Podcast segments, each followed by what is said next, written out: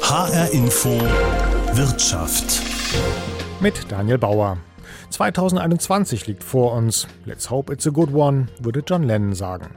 Und gerade jetzt, rund um den Jahreswechsel, gibt es ja auch wieder jede Menge Prognosen, was da alles finanziell und wirtschaftlich auf uns zukommt. Was machen die Märkte? Was die Konjunktur? Die Zukunft fasziniert uns schon immer. Aber wie verlässlich sind solche Prognosen eigentlich und werden die mit der Zeit auch besser? Darum geht es jetzt hier in HR Info Wirtschaft. Und bevor ich über das Thema mit Finanzexperten, Risikomanagern und Volkswirten spreche, fahre ich nach Seligenstadt im Kreis Offenbach. Genauer gesagt zu Angela Grötsch. Sie ist keine Finanzexpertin und trotzdem kommen immer wieder Menschen zu ihr, um sich genau in solchen Fragen beraten zu lassen. Angela Grötsch ist Hellseherin. Und ihr gegenüber in ihrem Büro sitzen dann, wie ich für das Interview, Privatpersonen, die wissen wollen, ob sie bald eine Gehaltserhöhung bekommen. Aber auch Manager von Unternehmen erzählt sie mir oder Firmengründer. Und die Fragen, die sind oft gar nicht mal trivial. Wann ist ein guter Zeitpunkt, an die Börse zu gehen? Ist das für uns überhaupt jetzt zeitgemäß? Was gilt es zu berücksichtigen? Wo sind mögliche Haken oder Fallstricke? Wo gilt es auch achtsam zu sein? Das ist ja gerade auch wichtig, wenn jetzt ein Unternehmen diesen Schritt wählt. Sie kennen sich jetzt wahrscheinlich nicht in diesen ganzen Bereichen so gut aus wie ein Analyst, sage ich mal, oder jemand. Worauf basieren Sie Ihre, ähm, die Dinge, die Sie dann äh, sagen? Wie ist Ihre Methode?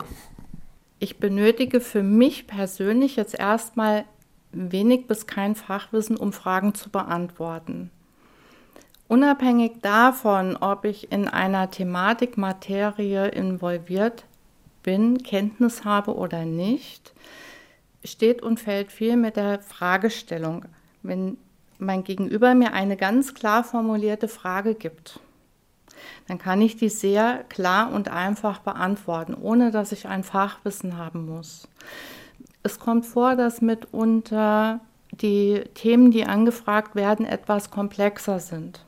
Wenn das so ist, schaue ich drauf, hellsichtig, kriege Informationen in Form von Worten, von Bildern es geht ja auch manchmal in den Lebensmittelbereich. Dann habe ich geruchlich oder geschmacklich Wahrnehmung und Information. Und dann beschreibe ich dem Fragesteller, was meine Wahrnehmung ist. Und der ist ja jetzt in seinem Thema drin und sattelfest. Dann wird der mir in den meisten Fällen konkret auf seine Thematik zugeschnitten, dann die Frage nochmal ausformulieren und dann kann ich nochmal abchecken, hat er das jetzt richtig verstanden? Weil er soll ja auch bestmöglichst dann auch seinen Weg und Entscheidung treffen können. Oder gilt es, diese Fragestellung nochmal etwas ins Detail tiefer zu gehen? Aber grundsätzlich könnte man es eine Eingebung nennen oder wie würden Sie es beschreiben? Wir können das als Eingebung definieren. Das können wir so stehen lassen. Sind die Kunden Vertrauen die ihnen? Ähm, gibt es da Misstrauen? Weil es ist ja erstmal ähm, unüblich, würde ich sagen. Oder ich weiß jetzt nicht, vielleicht ist es in Finanzkreisen oder Wirtschaftskreisen noch gar nicht so unüblich, ähm, neben allem nochmal äh, eine Hellseherin zu befragen. Aber die haben ja ihre Analysten und die kennen sich aus und so weiter. Was glauben Sie, warum kommen die zu Ihnen? Einfach um nochmal von einer ganz anderen Richtung was mitzubekommen oder was, was glauben Sie, ist deren Motivation? Ich denke, da ist von allem was mit dabei. Zum einen haben die ihre Leute und wissen, worauf sie achten müssen. Dann ist mitunter ein Erfahrungswert da. Sie haben ihre Berater. Das sind sie grundsätzlich schon gut abgedeckt. Schauen möglicherweise nochmal nach einer weiteren Option, nach einer weiteren Meinung, einem anderen Impuls. Oder es ist Neugier. Sagt Angela Grötsch und ich widerstehe dem Impuls, sie nach unserem Interview zu fragen, wie denn meine finanzielle Zukunft aussieht. Ich glaube nicht wirklich an Hellseherei, aber man kann ja nie wissen. Interessant aber, dass offenbar auch Geschäftsleute hin und wieder auf ihre Eingebung zurückgreifen. Was hat sie gesagt? Die suchen vielleicht eine weitere Option oder einen neuen Impuls. Vielleicht wissen aber auch gerade Leute aus der Branche, dass man Risiken auch mit allem Fachwissen nicht wirklich abschätzen kann. Warum dann nicht auch zur Hellseherin? Martin Lück ist kein Hellseher, aber dafür in Sachen Risikomanagement ein ziemlich guter Ansprechpartner. Er ist Leiter Kapitalmarktstrategie bei BlackRock, also beim weltgrößten Vermögensverwalter. Tausende Analysten studieren hier rund um den Globus 24 Stunden am Tag die Märkte. Und das alles für einen kleinen Blick in die Zukunft. Aber genau das, sagt Martin Lück, ist wahnsinnig schwierig. Aktien sind halt Anlagen unter Unsicherheit. Und diese Prognosen, die die Analysten stellen, die lassen sich natürlich immer nur unter einem gewissen Risiko äh, festlegen. Und diese Risiken sind teilweise bekannt. Man weiß, dass zum Beispiel die Konjunktur schwankt. Man weiß, dass es ab und zu mal in bestimmten Branchen Wetterphänomene gibt. Denken wir an die Versicherungswirtschaft, da spielt das eine große Rolle. Denken wir an andere ähm, Unwägbarkeiten wie ähm, politische Einflüsse, geopolitische Risiken wie Kriege oder äh, andere Rückschläge, die sich da ergeben können. Aber denken wir eben auch an Gesundheitsrisiken, wie gerade aktuell. Und das ist in der Tat extrem schwer zu prognostizieren. Und deshalb muss ein Aktienanleger auch immer davon ausgehen, dass die Prognosen oder die, die Schätzungen von Analysten mit einem hohen Risiko behaftet sind. Und das wird dann auch entsprechend eingepreist. Aber gut, wenn ich, je mehr ich weiß und je schneller ich dieses Wissen verarbeiten kann, dann habe ich natürlich einen Vorteil gegenüber der Konkurrenz und das versuchen sie auch bei BlackRock. Sie halten ja große ähm, Stücke auf ihre Software, äh, Aladdin, also dieses Programm im Prinzip, wenn ich es richtig verstehe, so eine Art Echtzeit-Analyse-Tool für die Märkte oder auch sogar über die Märkte hinaus. Im Werbefilm, den ich online gefunden habe, da fällt oft die Bezeichnung Collective Intelligence, also wenn über dieses äh, Anlagetool oder Aladdin gesprochen wird. Können Sie es mir erklären, was heißt das genau? Ja, das äh, im Grunde ist Aladdin ein, ähm, eine, eine ganze Plattform. Das ist eine ganze Vielzahl verschiedenster Programme. Darunter sind natürlich auch solche, die in großem Umfang verfügbare Informationen verarbeiten, darunter auch sogenannte Big Data. Also man kann Big Data ja kaufen, das heißt, das sind Datenmengen, die, die angeboten werden von bestimmten Anbietern und die kann man erwerben ob das jetzt äh, Satellitendaten sind, wo man bestimmte Bewegungen sehen kann. Beispielsweise, wenn Sie in Amerika den, äh, den Supermarkt, ähm, Parkplatz von oben mit Satellitenbildern verfolgen, äh, dann können Sie sehen, wie dort die Bewegungen der Kunden sind, weil kein Amerikaner geht zu Fuß zum Einkaufen. Das heißt, je nachdem, wie viele Autos da stehen, wissen Sie, wie ungefähr die Umsätze in den Geschäften sind und darauf kann man dann auf die entsprechenden Handelsketten schließen. Das sind wichtige Informationen, die sind völlig legal und die werden ausgewertet, unter anderem von Aladdin, aber auch noch von vielen anderen Programmen natürlich. Ähm, und dann äh, gibt Aladdin allerdings auch die Möglichkeit, Portfolios sozusagen ähm, Schock zu testen. Also man lässt praktisch äh, Stresstests über die Portfolios laufen, indem man mit verschiedenen Szenarien agiert. Wir können zum Beispiel dann simulieren und sagen, was passiert denn, wenn jetzt ein großer terroristischer Anschlag passiert? Was ist in der Vergangenheit dann passiert mit bestimmten Parametern und wie würden sie sich eventuell oder wahrscheinlich in einem ähnlichen Fall in der Zukunft entwickeln und was bedeutet das dann für ein Portfolio, das, das auf eine ganz bestimmte Art zusammengesetzt ist. Vielleicht auf eine sichere Art, auf eine mittlere, mittlere Art und auf eine, auf eine riskantere Art. Und so kann man verschiedenste Portfolioszenarien testen äh, unter, den, unter den Informationen, die die Welt gesammelt hat. Ich habe mal gelesen, dass äh, in den letzten drei Jahren in den letzten drei Jahren, die Informationen, die dort aufgelaufen sind, der gesamten, den Informationen entsprechen, die bisher in der gesamten Menschheitsgeschichte erzeugt worden sind. Das heißt, wir erzeugen heute, in der heutigen Zeit, durch das hohe Datenaufkommen so viel Informationen, dass es wahnsinnig schwer ist, die zu verarbeiten. Dafür brauchen Sie natürlich auch gigantische Rechner und Analysekapazitäten. Und um ein solches Tool, um ein solches Instrument handelt es sich auch bei Aladdin im weitesten Sinne. Ja, ich kann mir vorstellen, dass da eine Wahnsinnsmenge an Daten anfällt. Also Sie haben gerade das Beispiel genannt, man guckt mit Satelliten, wie voll sind die Parkplätze vor Supermärkten. Ähm, wahrscheinlich kann man alles Mögliche gucken, äh, wie gut wächst die Ernte auf irgendwelchen Feldern, wie voll sind die Innenstädte, wie sind die Verkehrsflüsse. Ich glaube, Aladdin guckt auch, äh, beobachtet auch die sozialen Medien, was trendet, was trendet nicht. Also eine Unmasse an, an Daten und letztlich ja alles dafür gedacht, äh, Prognosen abzugeben in die Zukunft, oder? Absolut richtig. Also das ist zum Beispiel sogar so, dass man diese Daten verwenden kann. Sie haben es gerade gesagt. Natürlich ist auch äh, dieses äh, zum Beispiel ein ganz wichtiges Big Data ist Google-Klicks. Ja? Welche Trends sind gerade auf Google angesagt? Wo, wo, wird, äh, wo klicken die Leute hin? Äh, welche Werbungen laufen? Was, ist, äh, was, ist grade, was sind gerade wichtige gesuchte Themen? Was sind Schlagworte, die die Leute verwenden rings um die Welt? Und ähm, die, derartige Informationen oder auch eben diese Satellitenbilder, was auch wichtig ist, sind zum Beispiel Handybewegungsdaten. Wenn die freigeschaltet sind, ist es auch legal, die zu verwenden. In Amerika, wo die Konsumenten da deutlich offener sind, die sind nicht so datenschutzparanoid wie, wie wir Mitteleuropäer. Dort werden die Daten freigegeben und die werden dann auch zur Verfügung gestellt. Das heißt, man kann auch zum Beispiel praktisch ein, zur Echtzeit sagen, welcher amerikanische Konsument gerade eine Filiale von Burger King betritt oder wer gerade in einen Walmart-Supermarkt hineingeht. Und auch das sind natürlich wichtige, diese Bewegungsdaten, die stehen wirklich zur Verfügung. Und ähm, daran werden sogar Portfolien gesteuert. Wir haben also tatsächlich auch Portfolien, die äh, über Algorithmen gesteuert werden, die dann diese Daten auswerten und danach Investitionsentscheidungen vorschlagen, sage ich jetzt mal. Die werden natürlich am Ende dann doch von Portfolio-Managern getroffen, aber äh, es wird hier diese, diese, analytisch, äh, diese analytische Methode, solche Daten sehr strukturiert auszuwerten, die wird auch verwendet, um tatsächlich damit Portfolien zu steuern. Da stellt sich natürlich die Frage, wenn, wie Sie sagen, es gibt immer mehr Daten, die Rechenpower, um diese Daten zu verarbeiten, die steigt auch äh, ziemlich schnell. Heißt das dann im Umkehrschluss auch, dass wir oder dass Sie besser werden in den Prognosen? Also kann man schon sehen, dass die Prognosen treffsicherer sind als noch vor drei, vier, zehn Jahren? Also das, das kann man in bestimmten Feldern sagen, aber auf der anderen Seite wird das, was, was dagegen arbeitet sozusagen, ist, dass die Welt immer komplexer wird und das praktisch mit der mit der Analysefähigkeit und der, den Analysemöglichkeiten, den Rechnerkapazitäten und Geschwindigkeiten, die Sie angesprochen haben, gleichzeitig auch die Unberechenbarkeit zunimmt. Das heißt, je mehr Parameter reinkommen, äh, desto unsicherer wird der Vorhersagevorgang. Das ist wie in der Mathematik, wo die äh, Auflösung von einer Gleichung mit einer Unbekannten noch relativ einfach ist, aber wenn es dann mehr Unbekannte werden, dann wird es komplex. Und das ist das gleiche Problem in der, in der Analyse, dass Sie äh, eine Welt haben, die immer komplexer wird, immer schwieriger wird. Schauen Sie die, die momentane Pandemiesituation an. Es ist extrem schwierig vorherzusagen, was dort passiert, weil so viele Dinge ein, äh, darauf einwirken. Ja, wir haben natürlich den Stillstand der Wirtschaft und oder den teilweise Stillstand der Wirtschaft mit entsprechenden Ausfällen.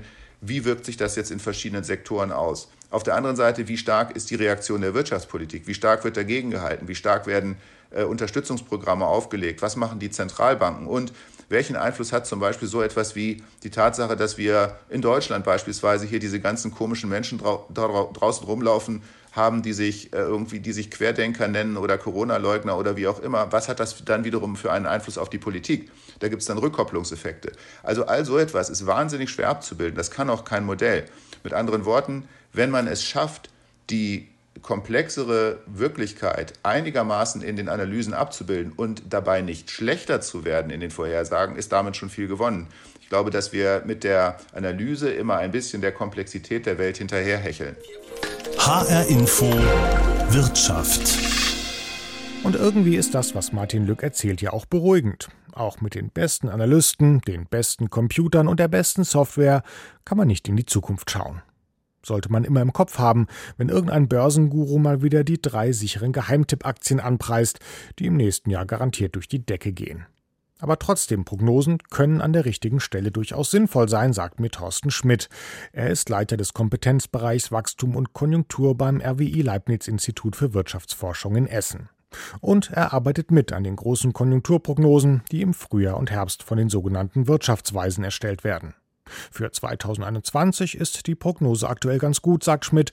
Das RWI geht von 4,9 Prozent Wirtschaftswachstum in Deutschland aus. Wir erwarten nach dem Lockdown, ähm, den wir jetzt gerade erleben, eine kräftige Gegenbewegung und ähm, zum Frühjahr erwarten wir, dass die Infektionszahlen runtergehen und dann sollte sich die Erholung in Deutschland wieder verstärken. Ja, ähm, ich habe mal nachgeschaut. Nach der Finanzkrise 2009, da waren die Prognosen für 2010 ähm, deutlich zurückhaltender. Da ging dann etwa von einem Prozent Erholung nach so einer großen Krise aus.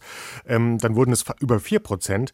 Fließt sowas, so Erfahrungen in Berechnungen jetzt mit ein? Also zum Beispiel, dass eine Volkswirtschaft wie Deutschland gut aus einer Krise, schnell aus einer Krise wieder rauskommen kann? Ja, also Erfahrungswissen ist für eine Prognose sicherlich ähm, sehr wichtig, weil zum einen natürlich jede Prognose anders, ähm, jede, jede Rezession ist anders. Ähm, dementsprechend ist auch der Erholungsprozess etwas anders. Ähm, das muss man in die Prognosen mit einfließen lassen. Also die Frage, die dahinter steht natürlich, werden die Prognosen mit Erfahrungswerten, die wir bekommen, mit der Zeit besser? Kann man das so sagen oder wäre das jetzt zu simpel gedacht? Also ähm, eben da sich Konjunkturen unter, unter Konjunkturzyklen unterscheiden, wird die Prognose eigentlich nicht im Zeitverlauf besser. Ähm, man kann durch Erfahrungswissen Modellprognosen verbessern, aber dass die Prognosefehler jetzt in den letzten 10 oder 20 Jahren ähm, geringer geworden sind, das kann man nicht feststellen. Von der Politik ähm, gibt es ja auch immer mal kritische Stimmen über diese Prognosen. Ähm, vor allem aus dem linken politischen Lager wird da auch schon mal die Abschaffung der großen Gemeinschaftsprognosen gefordert. Der Tenor ist ja immer so, naja, die kosten uns Millionen und liegen eigentlich immer daneben. Was antworten Sie denen? Nun, ich glaube, eine Prognose ist besser als gar keine Prognose. Ähm, die, die, gerade die Gemeinschaftsdiagnose bild, ähm, bildet ja so eine Benchmark für die Prognose der Bundesregierung und die ähm, ist die Basis für die Steuerschätzung, für die Haushaltsplanung. Also man braucht diesen Blick in die Zukunft, um auch einen Haushalt aufstellen zu können und dafür ist eine nicht so gute Prognose sicherlich besser als gar keine. Geben Sie mir kurz einen Einblick. Was fließt alles in so eine Konjunkturprognose ein? Also wir versuchen natürlich alle Informationen, alle aktuellen Informationen, die wir bekommen können, in die Prognose einfließen zu lassen. Bei uns im Bereich ähm, sind zehn Personen an der Prognose beteiligt, die alle ihren Schwerpunkt haben, ähm, internationale Konjunktur, aber auch die verschiedenen Bereiche der deutschen Wirtschaft, also Arbeitsmarkt, Konsum, Investitionen. Das sind alles Bereiche, die von einzelnen Experten abgedeckt werden. Und die schauen sich natürlich die Zahlen, die sich in der Vergangenheit bewährt haben, äh, um eine Prognose zu erstellen, ganz genau an. Ähm, wir haben Modelle, statistische Verfahren, die wir verwenden, um eine Prognose zu erstellen, aber die Daten werden dann ähm, mit Expertenwissen angepasst, weil solche Modelle gerade jetzt so eine Entwicklung wie die Corona, wie den neuen Lockdown nicht berücksichtigen können und das wird dann durch Expertenwissen angepasst. Jetzt klammern wir mal so große Ereignisse wie die Finanzkrise oder äh, Corona aus. Nehmen wir mal Normalzeiten an. Ähm, was sagen Sie? Wann ist eine Prognose eine gute Prognose? Haben Sie da selbst ähm, ein Level, das Sie gerne erreichen würden? Also sagt man, naja, also bis zu 0,3 Prozent, wenn wir daneben liegen, dann war es schon super? Also ja, die Prognosefehler für das kommende Jahr sind etwa in der Größenordnung von, von 1 Prozentpunkt. Also wenn das tatsächliche Wachstum ein Prozent ist, dann, dann ist der Prognosefehler eben äh, oder die, die Spanne reicht von 0 bis plus 2 Prozent. Das ist schon eine relativ große Spanne, aber ähm, die hat sich in der Vergangenheit immer wieder rausgestellt. Und wenn wir da drunter bleiben, dann, dann sind wir schon ganz zufrieden mit der Prognose. Und wenn man auf die erste Stelle hinterm Komma mal richtig liegt, ich weiß nicht, gibt es das? Gab es das in der jüngeren Vergangenheit? Dann ist das so wie beim Golfen so ein Hole in One. Wie muss ich mir das vorstellen? Äh, überraschenderweise unsere Gemeinschaftsdiagnose vom Frühjahr hat ähm, die ersten drei Quartale dieses Jahres ähm, extrem gut getroffen. Ähm, das dritte Quartal war eine Punktlandung, da haben wir genau die 8,5 Prozent, die dann vom Amt veröffentlicht wurden, ähm, tatsächlich getroffen. Im März schon, wo diese Pandemie ja wirklich erst äh, eingesetzt hat in Deutschland. Da, das ist wirklich ein glücklicher Zufall auch, den man dann einfach mal genießen muss als Prognostiker. Sagt Thorsten Schmidt. Und unterm Strich bleibt das Fazit, dass man mit Prognosen auch mal richtig liegen kann, wenn man Glück hat. Eine sichere Methode gibt es nicht. Da sind sich Thorsten Schmidt vom RWI und Martin Lück vom BlackRock einig. Trübe Aussichten also für mich als Kleinanleger, der ich doch eigentlich nur einen garantiert sicheren Anlagetipp haben will. Vielleicht sollte ich mal in den Zoo gehen. Die Idee kommt mir jedenfalls, während ich mich mit Mike Friedrich über das Thema unterhalte. Er ist Vizepräsident an der Hochschule Weserberg Land in Hameln und Professor für Finanzwirtschaft. Vielleicht können wir mal ein bisschen in der Zeit zurückgehen, vielleicht so ungefähr 45 äh, Jahre ungefähr. Da, da gab es in Princeton die ersten Versuche, dass das, und es gab es natürlich vorher auch schon, aber äh, alternative Versuche, Aktienkurse vorherzusagen. Und zwar hat man da äh, Affen ähm, geblindfoldet, also denen quasi die Sicht versperrt und dann äh, ein Portfolio ähm, mit, mit Dartpfeilen aussuchen lassen. Und ähm, dann war die Hypothese, äh, das können die genauso gut wie Wall Street Analysten. Und diese Hypothese wurde dann widerlegt tatsächlich, also oder beziehungsweise konnte nicht bestätigt werden, weil die Affen tatsächlich ein besseres Portfolio zusammengestellt haben. Es gibt also haufenweise Experimente mit Katzen, Tieren, kleinen Kindern, die also im Grunde den Zufall simulieren, wenn man so möchte, und damit besser sind äh, als, als der Markt oder als Marktportfolios. Würde das heute auch noch so ausgehen, das Experiment, oder sind die Wall Street-Analysten da inzwischen besser geworden?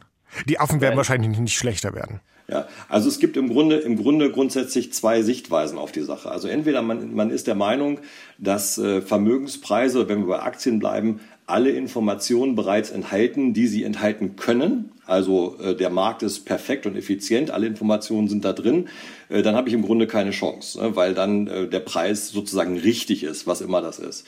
Die andere Hypothese wäre, das ist nicht der Fall. Der Markt ist nicht perfekt, sondern es gibt Informationen, die irgendjemand haben kann, ein Marktteilnehmer, durch eine Technik zum Beispiel oder durch Kenntnisse oder durch Nachdenken. Äh, und wenn er diese Informationen hat, also Informationsvorsprung hat, dann wäre es denkbar, äh, im Grunde äh, zu Entscheidungen zu kommen, die vielleicht besser sind als der Markt an sich. Nochmal auf das Beispiel mit den, äh, mit den Affen und den, den Wall Street-Analysten zurückzukommen, mhm. fand ich sehr anschaulich. Wenn ich Sie recht verstehe, das könnte heute, wenn man es heute nochmal durchführen würde, ähnlich ausgehen wie damals vor 45 Jahren in Princeton? Ja, sicher, sicherlich. Also, das, also ich, ich kann Ihnen jetzt tatsächlich gar nicht sagen, äh, wann sozusagen, also der Beweis im Grunde angetreten. Also es gab neulich noch mal einen Artikel in der Süddeutschen Zeitung, war das, glaube ich, wo ähm, ähm, ähm Analysten Meinungen für das äh, da, damals startende Jahr ähm, genommen wurden. Da wurde ein, ich glaube, der DAX war es geteilt in die ähm, Werte, wo die Prognose also negativ war und in die Werte, wo die Prognose positiv war, hat dann zwei Portfolios gebildet, am Ende des Jahres festgestellt, es war genau andersrum. Also die gut vorhergesagten Vorhergesagten haben schlechter performt und die schlecht Vorhergesagten haben gut performt. Also ich glaube, das hat sich tatsächlich nicht wirklich verändert. Ja, dann stelle ich mir natürlich die Frage, warum investieren große äh, Fonds so wahnsinnig viel Geld da rein? Also ich hatte ja auch ein Interview für die Sendung gemacht mit ähm, einem Manager von BlackRock zum Beispiel, die halten ja wahnsinnig viel ihr, ihr Programm Aladdin äh, sehr hoch und sagen, das äh, hilft uns dabei, Märkte vorauszusagen, ist natürlich wahnsinnig teuer auch. Warum machen die das dann überhaupt? Könnten ja auch zehn Affen in den Raum setzen. Ja, die, die, Frage, die Frage ist natürlich, ähm, äh, wie, wie sich das verkaufen lässt als Strategie. Ne? Wenn man also quasi das Monkey-Portfolio an den Markt bringt. Also im Grunde muss man versuchen, das äh, zu, zu generieren. Ähm, vielleicht äh, liegt in, in Big Data, in Mustererkennung äh, eine Zukunft. Also ich äh, ähm, äh, bin ähm, ähm, am Rande mit äh, dabei, bei, einen Fonds zu konzipieren, wo es im Grunde um KI-Einflüsse geht. Da versuchen wir mit ähm, ähm, Supervised Learning, also Mustererkennung zu betreiben. Also im Grunde wird da versucht, äh, die, die ähm, technische Analyse weiter nach vorne zu treiben. Wenn man das vielleicht so hinbekommt, dass man wirklich, also unsupervised Learning macht, also wenn man versucht, Muster zu erkennen in vergangenen Kursbewegungen, die, die man mit dem menschlichen Auge oder mit dem menschlichen, mit der Analyse bis jetzt nicht entwickeln könnte, ähm, dann kann man vielleicht versuchen, einen kleinen Vorsprung zu generieren. Und dann ist es ja im Grunde auch so, wenn ich diesen Vorsprung jetzt entwickle, zum Beispiel bei, bei einem großen Player wie BlackRock, möglicherweise ich mir, bis die anderen aufgeholt haben, da eine Nische äh, finden kann, wo ich dann im Grunde einen kleinen Vorteil habe. Denn ich hatte ja gesagt, wenn ich es schaffe, diese, diese Informationsasymmetrie zu nivellieren, habe ich da zumindest einen Vorteil. Und wenn ich derjenige bin, der die Technologie so einen Tick eher entwickelt, dann kann ich da vielleicht einen Cutting Edge haben. Und bei einem, äh, bei einem Hebel, den BlackRock dann an den Tag legen würde, könnte sich das lohnen.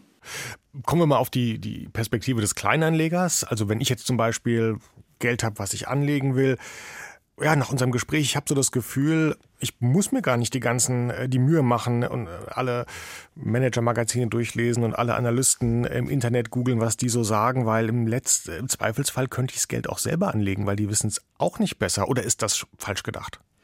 Ja, also ich kann natürlich jetzt hier nicht eine, eine, eine Empfehlung aussprechen oder so, aber ähm, äh, da, man muss sich halt tatsächlich überlegen, also wenn man, wenn man jetzt sein eigenes Geld betrachtet und vielleicht sich nicht professionell damit beschäftigt und jetzt eine Idee hat, äh, zum Beispiel, weil man eine Information liest, dass etwas wunderbar funktioniert hat. Also man könnte ja zum Beispiel in die letzte Woche gucken, da hat ja Spotify zum Beispiel ähm, äh, den, äh, einen, einen Deal gemacht mit, dem, äh, mit, mit Harry und Meghan, dass die jetzt im Podcast da im Grunde auftreten und danach ist der Aktienkurs auch ein Stück nach oben gegangen, bis ein Credit Suisse Analyst gesagt hat, nee, das wäre alles schon eingepreist.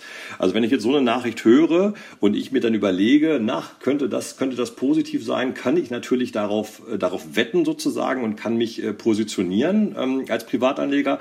Ich hätte aber auch einfach darauf wetten können, wer Weltfußballer des Jahres wird. Das hat also eine ähnliche Qualität im Grunde. Wobei die Chance, dass Lewandowski es wurde, noch wahrscheinlich höher war, als dass Spotify hochgeht. Ja, sicherlich. Da wäre die Quote aber auch entsprechend unten gewesen. Ne? das stimmt auch wieder, ja.